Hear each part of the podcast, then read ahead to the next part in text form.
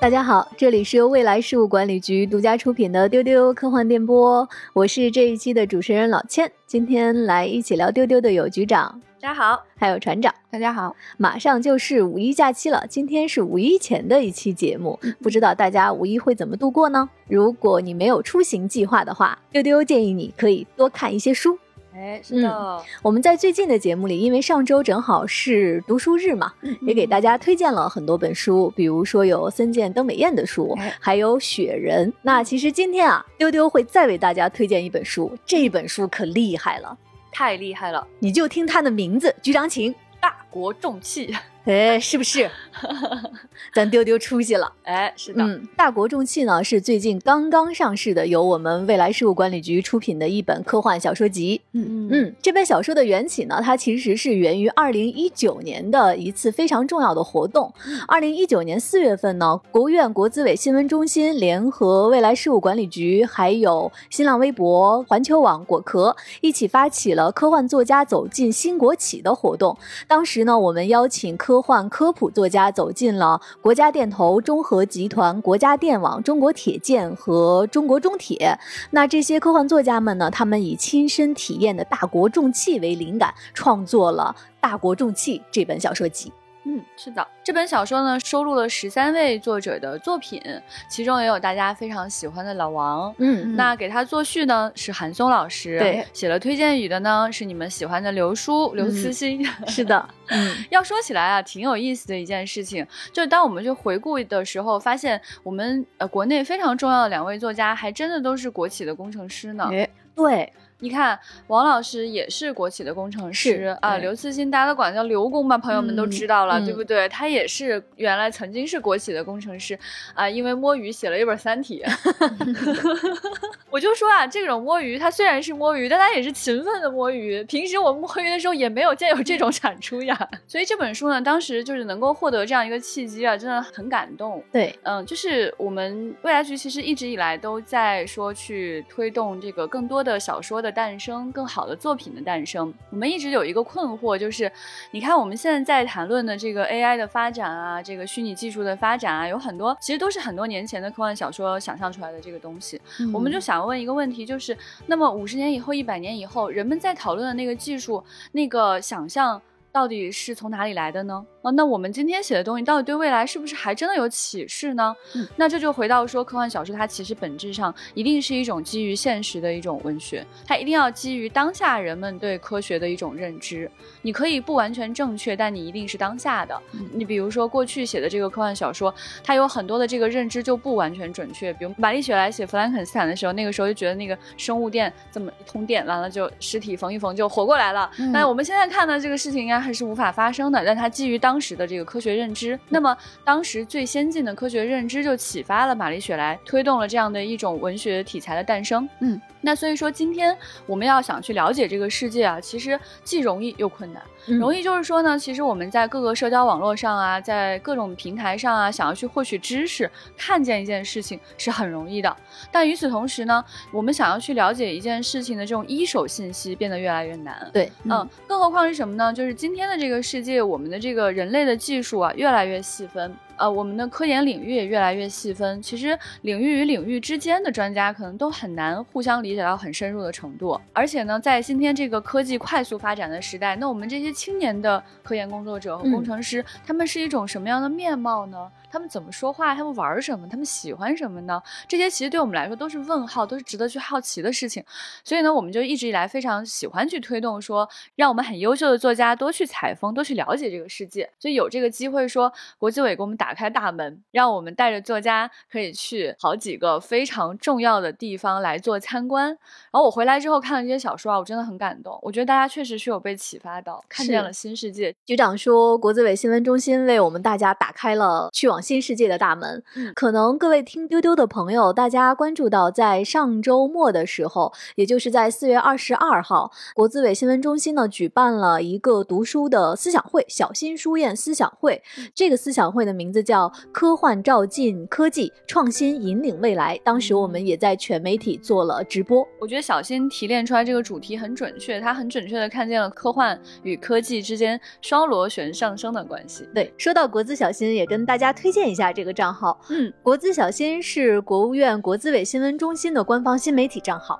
哎，嗯，所以这个叫小新的这一位呢，实际上是新闻中心的意思。对对，所以大家可以在他的账号上看到各种最新的资讯，然后也能感受到他到底有多活泼。嗯，是，大家在微博、微信，包括知乎、B 站各个平台都可以搜到国字小新的账号。是的，他们会经常发一些特别硬核，但是特别放飞、开脑洞的内容。嗯，对，欢迎大家去关注他们。嗯，欢迎大家关注。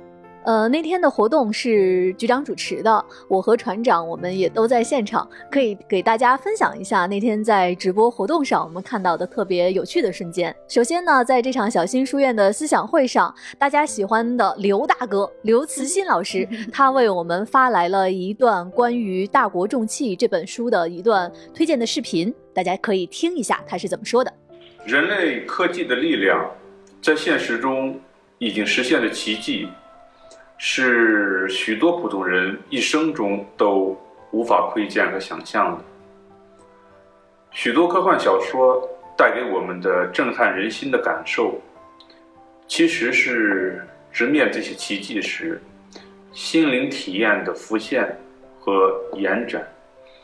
这些小说是科幻作家们参观体验了中国当代最先进和宏大的科技工程后。有感而发创作的，他们将那些已经到来却尚未普及的未来景象带到了我们眼前。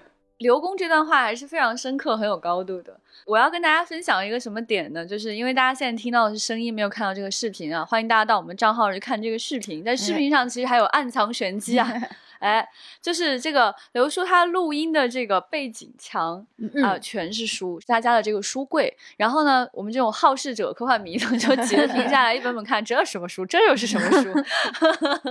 然后发现他这个墙真的厉害了，这些是《三体》被翻译成很多种语言的不同版本。嗯，哎，上面还有我们做的一个宇航员手办，嗯，就非常有意思。所以，呃，就刘慈欣他站在这样的一个背景下，跟我们讲说这本书他讲述的是人类的当下和未来，我觉得是非常有可信度的。另外呢，在这个活动的现场，还有一位很重要的科幻作家，被称为我们中国科幻两极之一的韩松老师。哎，嗯，韩老师那天特别的高兴哈，就背了一个包，然后戴了一个帽子就来了。呃，他为啥高兴呢？因为呢，他当时一站都没有机会能够去成。对对，然后他又跟我们分享说：“哎呀，好羡慕能去的人呀。”呃，因为他不能去，他就只能坐在办公室里，就是通过看别的记者写的稿子，然后他们发的朋友圈照片和微博，然后来看，就来在网上云观光，大家都看到了什么东西，然后所以他在现场就全程乖巧委屈。对，当时韩老师好像工作的原因吧，就一直没有能够走开。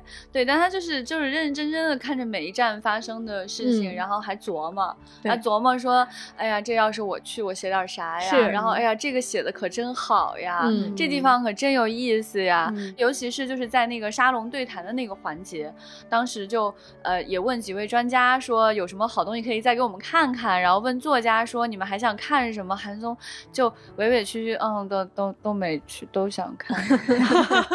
然后我看那个直播的时候啊，就大部分网友在说韩老师做的好乖巧啊，对，韩老师坐姿真乖巧啊，韩老师好委屈啊，让他去吧，大家。如果有机会，可以去微博上找一下，像国资小新的账号，还有未来局的账号，都有这个直播的回放。你们可以看到韩老师做的特别特别端正，两腿并拢。然后韩老师面前那个桌子上呢，摆放的是国资小新的大头娃娃人偶。他们两个一对照，那个画风太可爱了，太可爱了。嗯，特别想说，下次也带带他吧，带带他吧，带带他。嗯，那韩老师其实，在我们活动的现场做了一段演讲，我们可以请大家来听一段，韩老师说了什么。现在有个说法叫“未来正在加速入侵现实”。我们现在身边发生的一切啊，原来说未来很远，现在的身边的一切就是就是未来，它就在。身边发生，那么要拥抱未来，就要需要有想象力。想象力啊，它也是啊，我们这个创造性思维的一个前提是，我想它也是从根本上哈，突破，啊，制约咱们发展，啊，包括这个卡脖子的瓶颈的一个啊突破口。现代世界上，原来我们这个周光召院士他说过，啊，世界上几乎所有的啊科技发明创造，最先都是由科幻作家啊先想象出来的，就是刚才说的，啊，科幻是尚未到来的科技。爱因斯坦也说过，想象力比知识更重要。那么，在我们这个国企的领导啊，还有国企的科学家、工程师的帮助下，科幻作家啊，他想象了国企乃至整个中国经济在未来发展的种种啊奇迹。我觉得这个是啊，对于我们加快构建创新性国家。进行未来的这个国际竞争，因为未来的国际竞争，它一个很核心的就是未来的话语权和定义权的啊一个竞争。我觉得这个具有非常强的啊启示性。韩老师在这个演讲中就讲到说，哈，就是科幻呢，其实它就是一种现代神话。嗯，我们就是应该去写我们国企创造出的令世界瞩目的中国奇迹。然后他也希望我们将来还可以去写宇宙奇迹，去讲就是我们国企将来可以如何维护世界和平，甚至推动和构建人类的共同体，乃至未来去构建银河系的命运共同体。哇，真的是太有意思了，韩老师。然后在最后呢，韩老师还祝愿说，将来作家和国企之间发生的化学反应越来越强烈。我就想说，让韩老师加入这个化学反应吧。嗯。大国重器里收录了十三篇小说，虽然这里面呢没有韩老师的作品，但是序言是韩老师写的。是的，我也推荐大家去读一读韩老师写的这篇序言，真的写的太好了。另外呢，韩老师在现场还回答了新华社记者的一个提问。呃，记者就问哈，因为韩老师在序言里面提到说，国企。它充满了黄金时代科幻小说特有的质感，因为作者们是真的去下到一线去观察那些厂房啊、车间啊，然后他们也把这种很有中国特色的工业的细节写进了小说里。所以这个记者就问韩老师说：“就是这种黄金时代的质感到底是一种什么样的质感？另外呢，这些聚焦中国技术的中国科幻的黄金时代的小说，它又应该具有什么样的质感呢？”我们听听韩老师是怎么回答的。跟他们去这个其他的这个国企的地方，包括这个石油的这个曾经的基地，他们也写这个科幻。第一批石油工人在那个地方，后来都撤了。但就是从那个时代发展到今天，不管是技术上还是在啊这经济的支撑上，有一种巨大的创造精神和投入的精神，即使在这个非常极端的。条件下，困难的条件下，他这个国企精神，他不光是这个中国人的一个精神，我觉得他很大程度上是象征了人从一种远古到现在，他这个发展，他这么一种求生存、求发展的这么一种精神，特别可贵。我们坐在家里埋头写科幻小说，是感觉不到的，看到的都是《银河帝国》，看到的都是这个异形这些东西。机械战警非常有游戏感，但是只有去了这个现场，尤其是大国重器这个地方，面对面看到我们的这个科学家、工程师，啊，还有他们创造的这些设备技术，你就突然就会有这种感觉。我觉得这个是给我印象最深的啊，也是我们说中国的科幻黄金时代，它就是这种东西啊。为什么这个你会有刘慈欣？为什么有王靖康？我觉得跟他们就是这这个环境，他们看见的这个有关系。王靖康本人是国企的一位工程师，刘慈欣也是一位国企的工程师。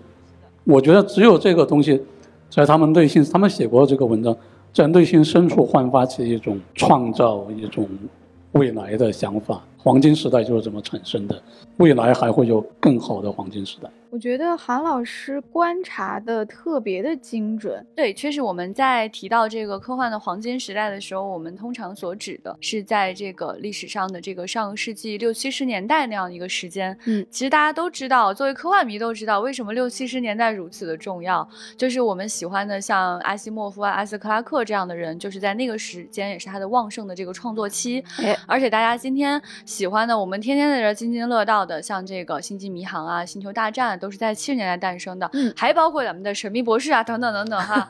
对，那个年代真的是黄金产出哈。所以呢，就是在讲到这个黄金时代有没有可能再度降临的时候，我们去谈论说，一定会在历史上看到说，就是科幻的快速发展都会在一个科技在快速发展的地区和这个时间。所以我们也看到说，今天在中国确实是有这样的可能性的，而且这种质感一定是会不一样的，它的质感会体现在方方面面，比如说是什么样的。大机械什么样的颜色，什么样的环境，又是什么样的人在说着什么样的话？大家是用什么样的观念去创造这样的未来的？以及说，大家今天科技与人的关系又会诞生什么样的一种新的关系？它其实都会发生变化的。就举个例子，有讲到说，我们一直在里面津津乐道的一个小例子，就是那个光伏羊。那这个光伏羊讲的是什么呢？就是在这个一望无际的光伏田下面有草，草呢，就是他们就觉得长上来了就得放羊。嗯，所以你就想。想象说哦，这种冰冷的科技哈，但是它的它下面竟然有这么可爱的生物，它形成了一个生态，我就觉得说啊，瞠目结舌。所以这种你觉得好像只有宫崎骏大概想象过的这种情况哈，或者你在西方的很多作品里都看不到，它就是一种生物跟硅基就隔绝开来的那样的一个世界。那在今天的现实当中却被完美的统一在一起，所以我们就想象说，那么在中国的这个黄金时代，那这样的一种美好的质感确实是会与众不同的，一定是不同于以往的。局长说到光伏羊。啊，哎呀，这在全局我是感受最直观的那个人，太羡慕了。嗯，因为当时我们在一九年四月去的这几个央企国家电投青海那一站是我们去的第一站，当时是我陪着几位科幻作家还有咱们的记者一起过去的，那个景象真的是你不置身在现场，可能你不相信它是真的。嗯，我们后来听了工程师的介绍，才知道在我们国家青海这个国家电投的黄河公司，在那个巨大的你看到蓝色太阳能发电板的那样的一个场地上，有那种高塔。嗯，你站在高塔上面，突然发现下面有白色的那些点儿是羊群。嗯，非常非常。不现实，对，是因为太阳能电池板是需要经常清洗的，不然就会影响它的那个光电转化率嘛。然后这些清洗板子的水呢，流到地上就长出了草，然后呢，这个草一下子就长得特别高。然后这样的话，因为西北干旱又有火灾的风险，所以就工作人员就要想个办法把这些草给割掉。但是人工去割草呢，成本又非常大。然后呢，他们就诶就看到了说有牧民在当地放羊，那我们叫羊来把这些草吃掉吧。对，然后呢，他们就开放了这片区域，然后这个牧民就可以赶着羊群去那个电池板子底下牧羊。其实它是形成了一个生态的绿色的循环。对，我们现场对谈的这一位工程师呢，他他也是负责这个光伏羊项目的，他是国家电投智慧能源国和电力院的副总。总经理、高级工程师张志。哎，张工呢就给我们好好介 绍了一下，说不仅这个羊来了哈，羊来了之后，别的东西就来了，就是狼就来了。哎哎，那除了羊之外呢，因为有草，就会吸引到了其他的小动物，它就会有小兔子、旱獭什么的就都来了。哇，我觉得就是你就觉得说那种在那种硅基的这种机械下面哈，然后你看见的是一些非常可爱的小动物，然后它们自由自在的生活在一起，然后跟我们今天的。技术完完全全，呃，跟我们今天的技术完美的融合在了一起。嗯，就这样的场景，真的是我们坐在家里，我们看小说，我们看科幻电影，我们没有办法获得的信息。而且这种震撼，哈，就是说你看照片，你仍然觉得哇，好震撼，好广角啊，这个照片。但是，跟你在置身现场的那种体验肯定完全不同。对，因为我每次就听见钱老师回来，就是跟我们好好形容这个事儿哈，或者是在作者的作品里面看到他的痕迹，我真的是羡慕到流泪，我就感。觉到他们在现场受到了巨大的震撼，而这种震撼其实是创作非常重要的一个动力。就而且我觉得除了震撼，它有一种特别中国的烟火气的感觉。除了西北，我还看到有的那种光伏产业园是它是建在水面上，是海上的，然后工作人员就在那个水里面养鱼。啊，就是鱼塘，然后又给当地的渔牧业，就是又给渔民带来额外的营收，然后就是 光伏板下面养的鱼，大家就可以端上桌，然后就可以吃了，这 真的是非常非常有当地特色。其实说到这儿，刚才局长说，就是这种震撼感，甚至会让你流泪的那种感觉，实不相瞒。我当时在青海，包括这次在活动现场，当我听到张工在讲起这件事情的时候，我真的是眼泪还是会涌出来。就像刚才局长说，像我们一直在做这样的科技的创新是为了什么？就是大家可能在过去的小说里面，或者是没有那些实地体验的小说里面，你就会觉得未来和科技是冰冷的，是的，是跟我们的生活没有关系的。嗯，但是当你去到现场，你看到这样的目前的技术和这些为技术努力的这些人。他们的努力的钻研是为了让人生活得更好。我当时在青海的时候，我们的一位作家还和一位洋官聊了很久。你会看到说，在这样的高科技的这样的环绕中，人也可以享有更好的生活。他的生活，他可以在这里放羊，有了更多的生活向好的可能性。我觉得这个是科技向前发展能够给我们一个更好的、更光明的未来。对，就是我觉得想到这个点哈，你就会发现有一个，就是我们在科幻当中经常我们谈论说它缺失的一个点，就是我们去看很多的科幻片里面，大家都吃的好惨啊。是不是？对，就是其实你在很多的这种科幻小说和科幻的影视作品当中，都发现未来的这个饮食，呃，不好。饮食不好，其实它反映的是什么？就是人过得不好，老百姓过得不好，普通人过得不好，啊，惨兮兮的，从吃到穿什么都不好。但其实呢，就是在我们想要去推动的那个未来，所谓的我们中国的我们的黄金时代想要的那个质感，就是人过得好，人吃得饱，吃得香，对，啊。什么都有，过得舒服，这个才是我们想要的未来。我给你们说，那个羊肉可好吃了！哎我天！等我从光伏产业园里出来去吃那个羊肉的时候，突然旁边有一个同事说：“这个可能是你今天在那个塔上看到那些小羊啊！” 这又是另外一种震撼了。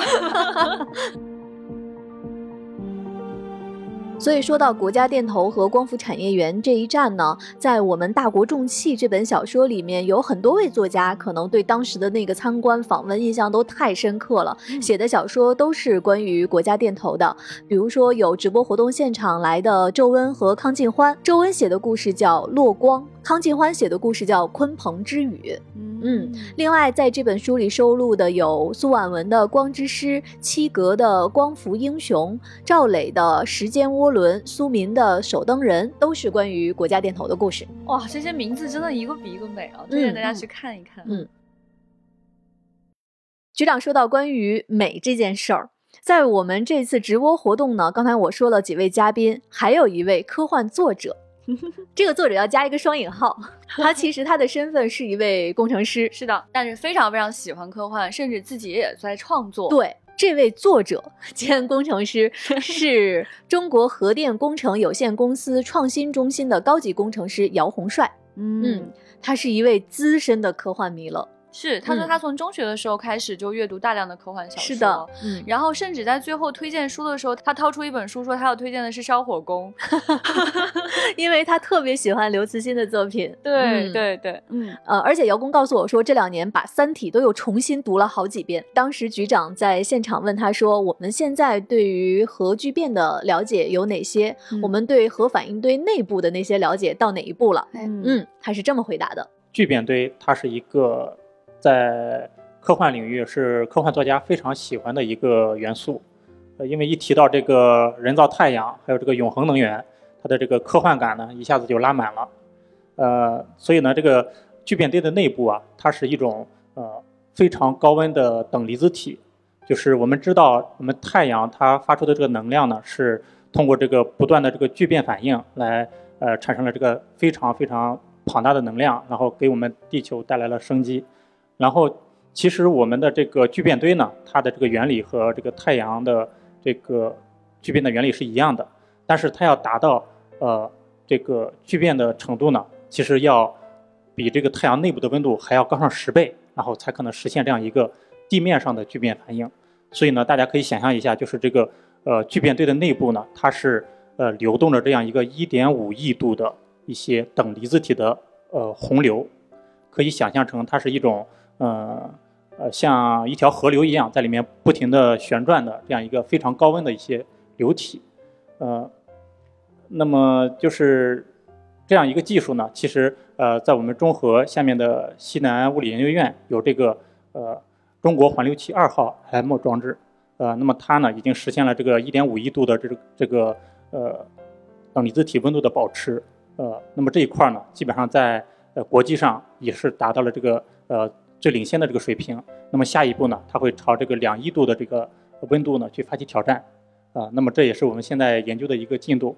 那么我相信这个未来呢，这个永恒能源这个核聚变应该是呃能够走进我们的现实。那么到时候人类社会应该是。完全跟现在是不一样的，大家可以尽情的去想象。从他的语言当中，你就感受到这个人啊，他其实真的有一些文学功底，就是除了自己能搞定大工程之外，真的是在这个谈吐方面非常不凡，而且你能感觉到他是有非常的想象力的。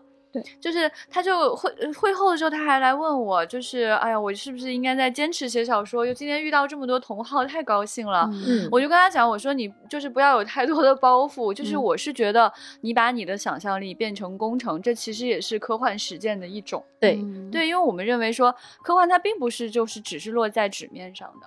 有很多事，其实它有可能是用其他的方式来表达的，比如有图像、有这个呃装置艺术等等等等。那为什么不能是一个工程呢？为什么不是他从想象到他实践出来，就是在实践自己这种 what if 一种思维方式呢？而且我觉得特别好的是姚老师的这个比喻哈，他其实牵出了科学的美。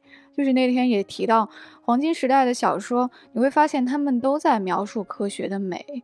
啊，就是比如说，嗯，去看你去到克拉克的小说里面看，他会经常说宇宙就是美的，因为宇宙是以最简单的结构向我们展现了美感，而我们去到宇宙中也是为了去发现宇宙的美啊。一段公式是美的，一个工程也可以是美的。然后呢，参与其中的这些科学家、工程师，他们也是非常美的。就这种美，你在大刘的小说里面也可以看到很多那种。对于极致的大工程的描述，然后一个工程、一个数学等式、一个方程式的美感，然后现在呢，我们其实就在这些科学家的描述中，在《大国重器》这本书中看到这种科学的美感又回来了。